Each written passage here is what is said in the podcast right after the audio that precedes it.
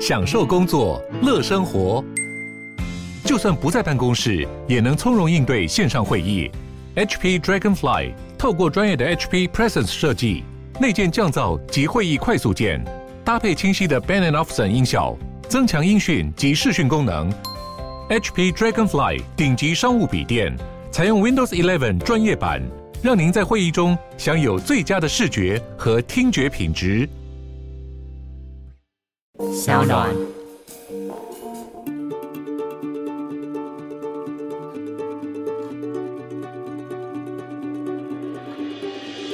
连在军队里面仅存的个人的欢乐时光，反而都会变成一个被监控的东西。没错，而且欢乐太久，距离死亡越近。欢对，欢乐太久，距离死亡越近。爽到死。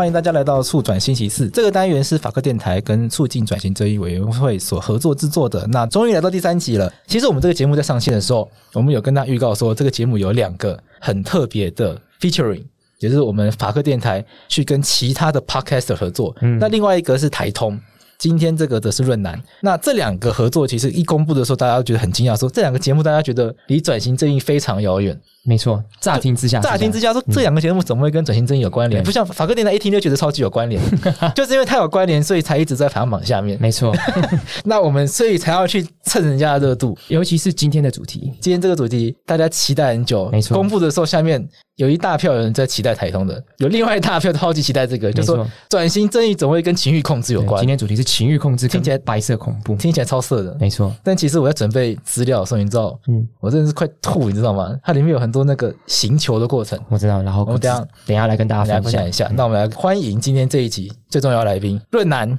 Hello，大家好，我是润男。哎，就这样子而已吗？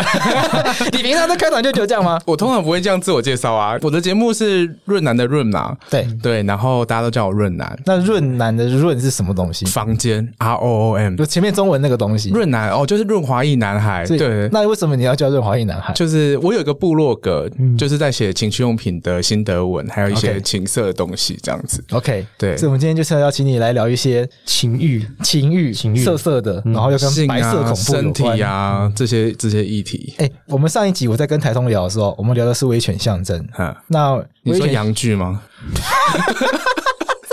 大家提到威权的象征，就是阳具啊，那些塔啊，那些高塔都是阳具的象征啊，阳具崇拜主义。对对，我们这集就这样子很直接开始了，听众没有在毫无防备的情况下，就直接给他直接切入。你知道这一集就是我们这个节目啊，会有那种家长啊，就是开车，然后旁边小朋友在听的，然后有你知道我前一阵子去吃钱老板的婚礼婚宴，嗯，然后那一桌就是坐着其他律师，有些律师都自己开事务所，对，他就会说他们事务所的律师会边上班边播法克电来听。哦，那他们就是会边写诉状到一半边听到阳具这样子，那很棒啊！会，因为像我表姐也会开车载小朋友上下学的时候播我的节目。OK，她说有一次小朋友就问我表姐说：“什么是约炮？” 哇哇，这个从小就必须没错没错，就是好好做性教育。好，我们我们用健康的心情来讨论今天的话题，而且也必须要从这个角度来探讨。就是观众朋友最好奇，就是说为什么白色恐怖这个议题会跟情欲控制有关？上一集在跟台东讨论是威权象征，那威权跟情欲为什么会有关联？还是说，其实某种程度上，我们先不要往白色恐怖那边讨论，说好像在这个情欲的世界里面，有一块板就喜欢用威权的方式来去进行。因为我觉得性这件事情，它跟权力本身就很有关系，就是权力就是春药嘛，权力会让你快感。嗯，所以我在读这些资料的时候，就会发现说，其实对于性的暴力或者是性的监控这件事情，本身就是一种权力的展现。然后也因为另外一方面来说，像我们自己有时候当兵的经验，像我上一期就聊很多当兵的色色的故事，然后就会发现说，其实很多人会在身体被控制的这个环境之下，会用性这件事情，比如说打手枪。这个方式来展现说，哦，我对自己的身体还是有控制的，嗯，所以性它包含了很多很多不一样的意涵。像我，我前几天我的那个好朋友突然就传了一张照片给我，就是说他当年、哦、照片，这真的可以讲吗？好，我要讲，来来来来，有有有，他在他自己潜进那个连长室，嗯，然后打手枪射在连长的牌子上面，他觉得很爽。这个快感在哪里？因为他那只是一个牌子嘛，对对对。那对他来讲，这个牌子是有什么象征意义嘛？在军中，他的确是很有象征性的东西。OK，对，然后比较像是说，你可以控制了我的日常生活，嗯、我要去哪里，我要做什么，我要怎么想这些事情。嗯、可是你没有办法控制我的欲望，想要用一种欲望的方式的一种投射以及反抗，对，射在上面作为一个。他宣泄这样子，对，可是好像没有什么效果啦。我我想也是啊，但好像可以理解，就是为什么要透过情欲的方式来做一个反抗。嗯，可是反过来，其实我们念了一些资料，就会发现说，国民党或者当时的这些监控的机关，他们也会去监控你在厕所打手枪的次数。对，他们会觉得说，这个因为很多人会在厕所里面做很多事情，嗯、自卫它是一个部分，嗯，然后自卫展现的那些自由和反抗是一个部分，嗯、另外一个部分是大家会在厕所里面留言，对。就会写很多字，在厕所里面大家超爱写东西的，到现在还就是还是会有那种没有在处理的公厕，它墙墙壁上充满了很多奇怪的话。对，涂鸦本身就是有很反抗的精神存在，街头涂鸦，嗯、就像是我们有几个案子在厕所写，比如说什么毛泽东杀我父母，蒋介石绝我子孙这些句子，然后他们就会被盯上，然后会被判刑。这个可能就会被国家在做哎、欸。洛毅，洛毅是这个。嗯宪法专家，嗯，那在当时这样子写会有什么问题？因为这其实会犯了一个当时有个思想罪嘛，对，《惩治叛乱条例》第二条第一项，大家俗称二条一。那简单讲，处罚思想嘛。啊，如果你今天就是像刚刚润男讲的，诶、欸，他监控你在厕所里面的一些行为，可能判断说你是不是进去很久，然后发现这个字可能因为进去很久，他就推断是你写的。那你写这种蒋介石绝我子孙。你就是意图就是对国家不利嘛，意图颠覆国家，嗯、你很有可能就会被判刑，甚至是唯一死刑。这么可怕？对，就打手枪打到唯一死刑。耶，这个连的有点太快了。但是、就是，可是他他会变成是说。嗯那个一个线索，嗯、就是说你在你很常去打手枪，你很常去厕所里面做一些自己的事情，嗯，对，然后它会变成一个可能跟犯罪连结的线索。OK，对，他会看你上厕所的次数之类的。哎，所以我好奇一件事情，所以意思是说，在当时的国家会认为说，一个人如果很常打手枪这件事情是不对的，是这样的意思吗？思想是有偏差的，对，对。哇会被盯上吧？因为你常常去厕所里面不知道干嘛，然后待很久。现在都知道在划手机啦。对，但这是蛮可怕的一件事情。你比方说，在那时候，国家其实对一个人的一个管控，其实并不只是除了思想跟行为，他连他自己情欲都可以作为一种，就是你在情欲上展现很多次，你可能是一个思想有偏差的人。因为我们对于白色恐怖时期，嗯、我们这个年纪的人没有什么经历过，所以没有办法想象那是一个什么样的状态。对，那。嗯现在就可以比较容易想象的，就是说，原来连在军队里面仅存的。个人的欢乐时光，反而都会变成一个被监控的东西。没错，而且欢乐太久，距离死亡也不行。欢对，欢乐太久，距离死亡越近。爽到死！哎，这很可怕。这真的蛮这句话，我们收集到资料这边还有这个，这两位都已经被促转会平反了啦。一个叫做刘振华，他是上士，他在这个厕所上面写，就是刚刚这个嘛，对，蒋介石绝我子孙嘛，蒋介石害世魔王，蒋经国害国走狗。然后另外一个就让人觉得更可怜，他写自幼投笔从戎，迄今二十余载，但仍只身军旅，真是悲惨至极，至极。为什么？他他写错字，他他他写错字然后划掉。对，怎能不叫人伤心呢？同我相似者颇多，只有同酒伤心泪发。今后只有苟且时日，来解脱这人生的一环。天知道，这个跟叛国什么关系啊？我觉得在那个时代底下，其实对叛国这件事情本身定义是非常非常模糊的。对，因为那时候他必须要反攻大陆，所以对于整个国家的共匪的这侵入，中华民国是一个非常严密的管控。所以任何只要仿佛似乎你有一点点这样子的思想，对他都要管控，宁可错杀。嗯，而且很可怕的是，他从情欲的客观的。展现来做一个管控的方式，哎，对啊，我觉得这个是非常非常可怕的一件事情。那另外一个是张金林，他也是一位上司，那这个也是从促转会的这个资料库找到的，也是被平反的，已经获得平反的一位一位前辈了。那他是在厕所写“叉叉叉老而不死是为贼”，他还故意“叉叉叉”，也就没有把这个名字想出来。大家应该都知道他在讲谁。然后后面还写“蒋家天下独裁专政，能善改宪法”。嗯，这个善改宪法，洛伊应该就很熟悉这个状况。对，确实这个就蒋介石当很多次嘛。没错，确实某种程度上。算是一种擅改宪法的具体展现了，而且他只只写这几个字就换来了八年徒刑，被判八年，就写这几个字，很夸张，啊、很夸张。像像这个判决书是写说，嗯，调查被告所写反动文字之内容，全系诋毁空格领袖，忽视举国军民对于宪政之要求，妄加曲解，意图扰乱人心，为匪张目，其具有叛乱之犯意，甚为明显。复查厕所系公众得出入之处所。其在所内板墙木条上书写反斗文字，为进入厕所之人所共建，且易于传扬，先与惩治判断条例宣传之要件相合，哎，就是写这个莫名其妙的字就，就因为当时就是讲嘛，你所谓的颠覆国家，就是你有叛乱思想，你就会入罪。所以这个监控密度到非常可怕程度，哎，就是说我连上厕所都要非常谨慎的。如果我今天上错间，啊，刚才不是我写的，啊，你有也有可能，也有可能啊。对，当时跟那个江国庆有点像，就是走错路，或者是就是莫名其妙就会发生这些事情。而且我觉得不止如此，其实在当时的有一些法律，它其实是直接具体的，不只是说这种厕所状态，可能对一般走路的人，他都必须要去做一些外观上的一些控制。嗯还蛮可怕的，好比说以前有个违警法法，他就会说什么奇装异服有碍风化。我收集了一个案例，就是有人戴假发，然后在撞球店打撞球就被抓走了。嗯，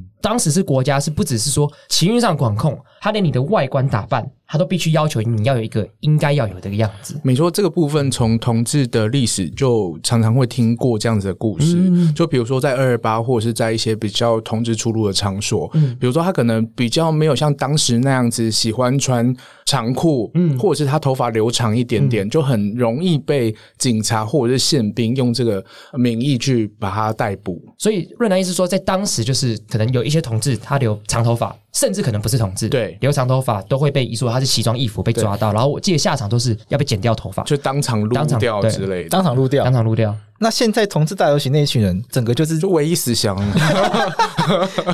啊，太夸张了。对，那走在路上，在当时眼光来看，不都是奇装异服吗？而且其实我后来收集到一个资料，就是当初就是有个女生她穿的比较露一点，然后就被抓走。那到底多露？就跟现在。夏天一般的女生的打扮其实是差不多的，她就穿一个无袖，然后穿短裙，然后这短裙里面倒是非常非常短，嗯，但是在当时就被认定是奇装异服，所以在那个国家白色恐怖状况底下，管控的不只是思想，他连你的打扮他都觉得。你不可以这样子，因为他会他会有点滑坡嘛。因为比方说，如果你打扮这样很露，你就比方说，你就是展现你的性欲，然后社会就会乱，这样就不可以，要对这种反攻大陆可能不利之类的，听起来蛮惊悚的。因为我我有找到那个照片，那这个跟威权什么关系？因为这个就是管你头发。嗯、现在我不知道现在学校有没有法禁了。我国一的时候还有，但我也经历过法禁。嗯、那这个跟威权什么关系？他就是希望大家就是干干净净的，这就是这样不好吗？这就是威权。可是有些人就喜欢，为什么一定要干干净净？可有些人就喜欢社会这样子，哎，大家都干干净净的，一致看起来和谐啊，对不对？嗯，那不是很好吗？我觉得不太好，你知道。为什么？为什么？因为我看起来干干净净的，没有那些脏兮兮的人，怎么显得我干干净净？所以对我来讲，我就觉得我不要啊，对，我不要每个人家都跟我干干净净啊，对不对？就这是自由嘛，自由就是你本来就想做什么就做什么。对，那威权就是变成说，你每一个人，你强迫你一定要展现出一个样子，那个样子可能你不喜欢，这个就是一个很大的。就是那个威权，他会要求每个人都要长一模一样，那包括说你的性倾向、你的欲望对象、你的亲密关系，可能都要是很一致的。所以在同志运动的历史当中，就会很常感受到，就是我。我们只要稍微不一样，就会被社会给惩罚，不鼓励，而且是系统性的惩罚。比如说，有各种法律在鼓励，比如单一的婚姻，在同婚过之前嘛，对，就是他只鼓励你要有异性结婚之类的这些东西。所以，所以有时候想到说，如果说大家都一样的话，这社会可能真的很无聊。所以，在这个反省的过程当中，我们会觉得说，如果这个社会可以让每个人都可以更自在做自己。我觉得这是一个很好的方向。那刚刚论男讲到，就是说每一个人就是都要做自己，不能每个人都一样。那在白色恐怖期间，有没有就是利用同志这样子的一个身份来做白色恐怖威权管控的一种方式的相关的故事？要不要来跟听众介绍一下？好。嗯因为其实同志的身份或者是出柜这件事情，在早期时候是背负很大压力，嗯、所以在过往的这些资料或者是档案里面，其实是不容易看到的。嗯、可是经过这几年，其实也看到一些故事，比如说，我觉得有一个印象很深刻的，叫做反动标语案，就是大概在一九五四年的时候，嗯、然后在那个国庆前夕啊，然后。发现新公园就是现在二二八公园，嗯、那大家都知道那里是就是很多同事会去那里交朋友，做很多事情。现在还是吗？现在其实还是有，现在还是对对对，那个有点老派了吧？老派的浪漫嘛？我没有贬义，就是说现在这么多同志场所，还有很多 APP，其实都很方便交朋友。啊、可是还是很多人喜欢直接面对面的互动，啊、而且那应该有象有一个象征性的意义吧？对，对，对，对，对，所以还是会有人去朝圣吗？现在会啊，我高中的时候就特别上来朝圣。那你有朝圣到什么特别的东西吗？我跟你讲，我常常经过二二八公园，没有任何哈，那可是带你去了，那是你的问题，我的问题。哎呦，胸出甜心哎！我跟你讲，就真的劳动部在二二八旁边，对，因为以前。在事务所工作，有有时候要去劳动部开会，那就会穿越二二八，完全没有那个气氛呐、啊。我就想说，这时代过了。没有没有，还是有，因为其实公园其实还蛮大。你要知道，有一些角落、嗯、哦，是我不懂门道。对对对，你可能不知道是哪一间公厕，因为我都在那个军血车附近。哦，哦。对好了，我下次带你去。好，那洛伊要不要来我？要看一下熊族甜心的威力。我可以旁边就是观察一下，毕竟我对男生比较没什么兴趣。好，不不勉强，不勉强这样我们做自己，做自身体自主权，没错我们回到这个今天最重要的核心。那对对对。当时二二八公园发生了什么事情？就是那个时候，二二八公园出现了很多张的标语，就跟前面一样嘛，就是有点类似说，哦，青年官兵们，你们想想看，有些人的高官的子女都逃去美国了，然后我们这些无权无势的人，然后却要去当兵，什么什么帮那个什么蒋家父子打仗之类的这些标语，就是很多张这样子。嗯，那那时候就是气氛也是蛮紧张，因为就是光辉的十月嘛，就是会有一些压力，然后想要赶快。破案，这时候我们的主角哦，这边叫阿胜，然后他就是在新公园玩，嗯、就是来新公园。他其实也是，据上面的资料是也说，其实也是随着国民政府一起过来的流亡学生之类的。然后他就在那边想要搭讪人，就跟那时候刚好有一个很帅的便，好不知道有没有很帅，很帅是我幻想的，可恶，脑补的，一直在脑补，就是一个宪兵的便衣这样，帅气，对，帅气，大胸肌。只要是我，我也去搭讪，好不好？然后他就上前，就是跟他攀谈之类的。结果这个便衣就可能就会觉得说，这个人很奇怪，这种搭讪的方式，他就没有抓到他的 point，这样。OK，他就诱捕了他。他就诱捕？他他没有写的很清楚，可是档案上面写诱捕。我想说，这个诱到底是什么意思？那从来没有听过诱捕，可能就是用他的美色，美色对，然后。就把它上铐之类的，嗯、可能真假的。好，我们我们开始讲一些黄色的话，讲他有点兴奋。对，反正文献中就只提到诱捕。对对对，对，也不太清楚这个诱捕到底是到底是诱用什么东西诱这样子。OK，, okay. 会不会就是说他可能在当时的国家其实已经对于新公园其实有一定程度上了解，嗯、所以他们可能也想要处理同志，所以可能就找了一个比较，可能就知道他可能他是同治天才的便衣，在以前应该会把这个称为断袖之癖吧。之类的，就以前会用这种比较老派的兔子啊、玻璃圈啊，对这些用法，然后就会大概知道说阳刚味浓厚的男性在这边，就特别容易吸引到这些对断袖之癖的匪谍来，然后来处理这样子。我我猜啦，对啊，那个时候就是很快的定掉这个案子是叛乱案，然后在刑求自白之后就判了，大家猜几年？几年？十年。我看，可是他到底做什么？他到底做什么？他就去搭讪那个便衣而已，就就这样子而已。那时候对，可是搭讪讲了什么话也没有记录吗？因为像这个至少还有写蒋介石王八蛋这种，就是白话翻就是他搭讪被抓起来，然后就变匪谍，就被判十年。对，然后重点是两年之后，嗯，真的写这些标语的人被抓到了。哦，对，那这个人有放出来吗？他是有放出来，可是他在行求过程当中已经精神失常，他才二十四岁。哦，因为当时的行求过程都很可怕。那我好奇，那他就是有没有因为同志的身份，在行求过程当中受到什么样特别对待？资料上面是都没有写，没有写，没有写到这个部分。嗯、对，因为他后来呢，因为后来有二二八的平反或者什么他这个人这个名字没有出现在里面，他没有出来。哎、嗯，这个人没有出现在我们的文献里面吗？平反的资料里面，他后来没有。那这个是透过以前的文件和几个文件去比对出来的一个故事，因为他有一个很大的叙述是叛乱罪的叙事，嗯，然后另外。一方面又有提到他的这个统治身份的另外一个叙事，我觉得是蛮有趣。就简单来说啦，因为这些标语是出现在新公园，而新公园是同志的出没地，嗯，所以就被推论说这些反动标语是同志写的，嗯。然后因为这个人有了同志的举动，所以就被诱捕，然后就被刑求。然后当时星球都超可怕的，所以这个人大概不看星球就承认了。对，结果事后发现这根本就不是他写的，完全不是，还真超倒霉的。我记得有个类似的剧情，是不是有出现在电影里面？那个女朋友、男朋友 张孝全吗？露出非常 这个开心的微笑，幸福幸福的微笑。我记得里面就是便衣跟张孝全有对到眼嘛？对对对。然后张孝全好像就是在那时候已经比较深夜的时候，就去找那个便衣。我自己幻想他们是有口交了。OK，因为我们在蕊的时候，润楠一直跟我说他没有口交。然后我想说，不对啊，我那部电影我看了很多遍了，我记得他们只有喇鸡而已。对，打完之后就被打，哪里有还口交？然后瑞想说，哦，没有那种幻想。我对那部电影完全没有印象了。哎，你很逊哎，那个电影应该我们这个时代大部分人应该是看过的，而且那个时候就是看过看过。呃，野百合，对，就是野百合，就是在那个作为背景，在那个地方。然后那个地方其实很大嘛，然后有很多阴暗的角落，或者是很多车子中间啊。我觉得那个那个便衣可能也是自己压力也很大，然后就这个过程当中就会彼此勾搭，嗯，然后爽。完之后又理智又恢复，然后又揍了他这样子。我理解应该是，其实他应该也是一个同志，嗯、他在当下是有享受他原本自由的身份，只是可能理智一回来之后，他又觉得不行，我应该要有一个国家希望我的变异的样子，对，所以他才暴打张孝全一顿。哎，这个圣人模式很可恶哎，这已经超越事后不理的程度了。可是我觉得事后打人，因为事后不理这还是一个人类的一个可能。小心哦，小心哦，自然有人在摇头之一。可是我是说，就是这是呃，好比说圣人模式这件事情是一个可能人自然反应之一。可是他这个不理是国家希望他这样子。我跟你讲，这个今天这一集真的是超越这个法科电台的尺度，因为我看制作人一直在摇头。没关系，我们努力看，反正什么时候也受不了。对对对，我们努力一下，我们努力看看。可是我觉得可以补充一下，就是像张小泉那时候的反应，嗯，嗯他被打了之后，他并没有觉得奇怪。我、哦、怎么说？就是他并不会觉得说，what the fuck，假如是现在发生的话，嗯，一定会超生气的，我一定会去报警啊，说为什么这个人就是爽完之后还要打我？OK，应该打回去吧？对。可是他 somehow 可以理解，他作为一个便衣的角色，他必须要有这样的反应。这出戏有这么深吗？我可能是我对张孝全有很多的诠释吧。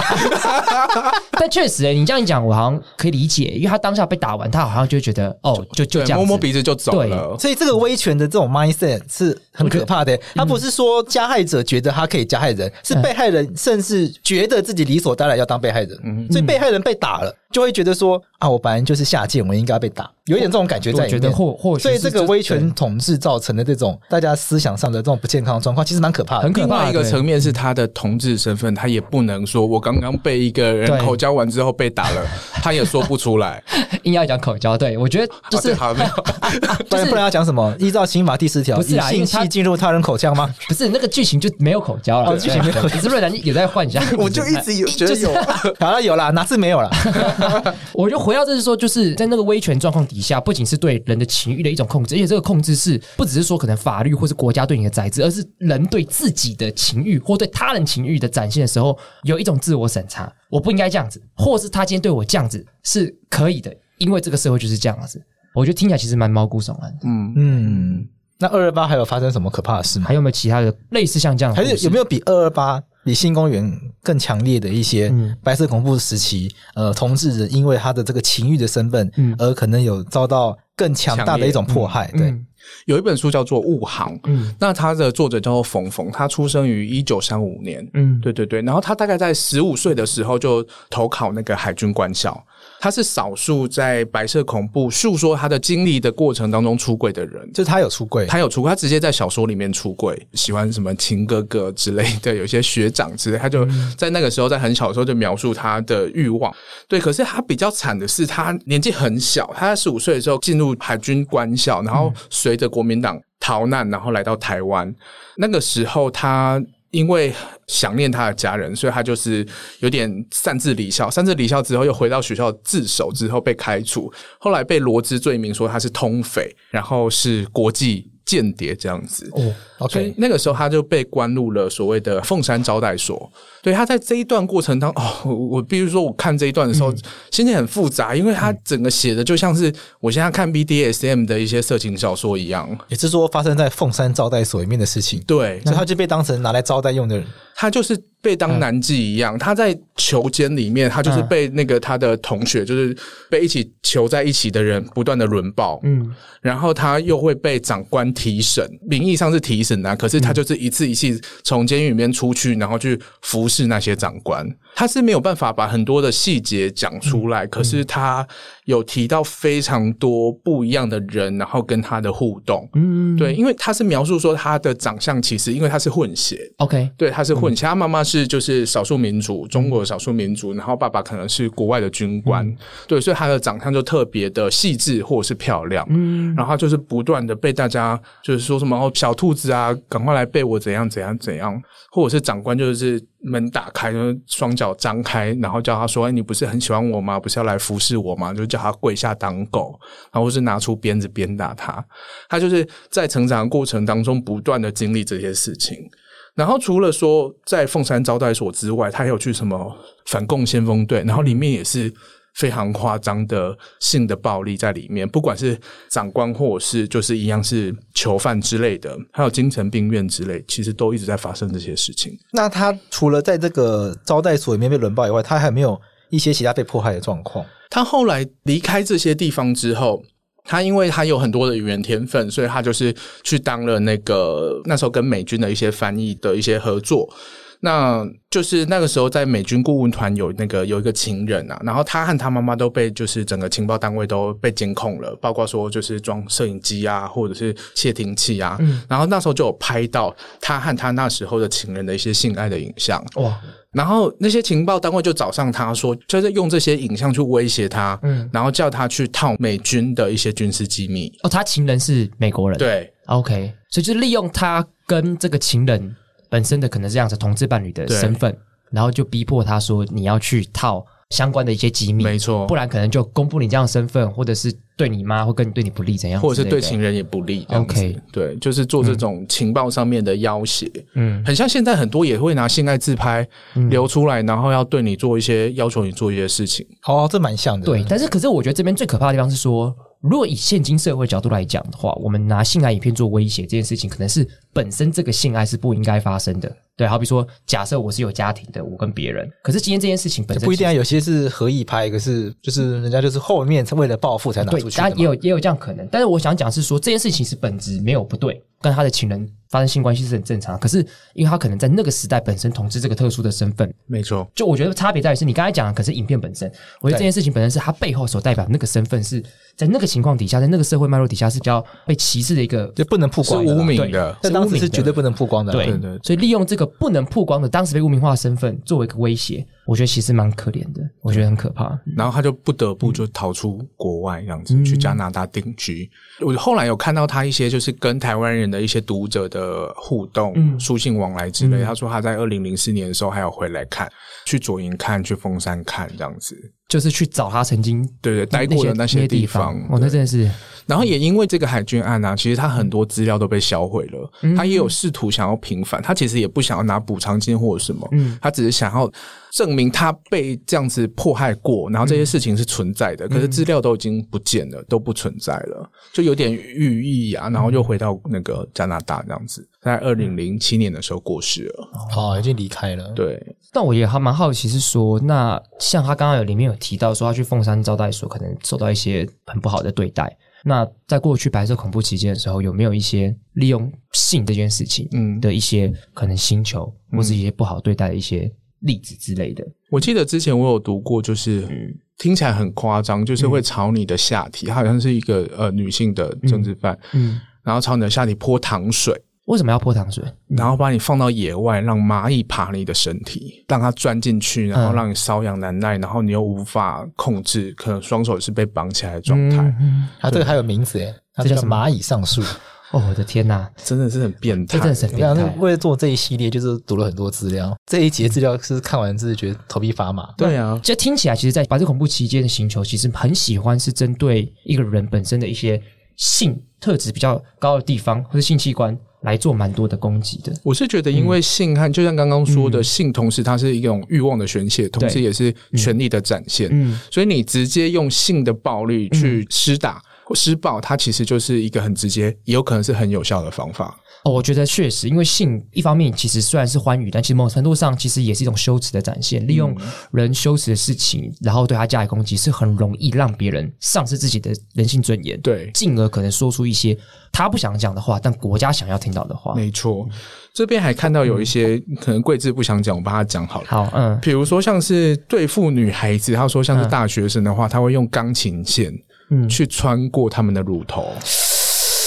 这真的是，而且钢琴线是我记得是很细，但是它很坚硬，对对对，对非常硬的东西，或者是用牙刷去刷女性的阴部。嗯、那这种星球，我好奇一件事情是，它是不是有对性别有特别差异？好比说，如果是对于男生。异性恋男生就是用比较暴力的方式去施打，可是对于女生，他就会特别去针对女生的性器官的方式来做处理，会有这样的差别待遇吗？我觉得那部分是一种精神的羞辱啦，嗯、就像刚刚有提到的，嗯、然后去挫败那些他们的意志。嗯，然后它里面因为那个可能传统价值对于女性的身体，你就是要好好保护，okay, 保护你有价值。对，对所以我羞辱你，嗯，用这个方式它是更有效的。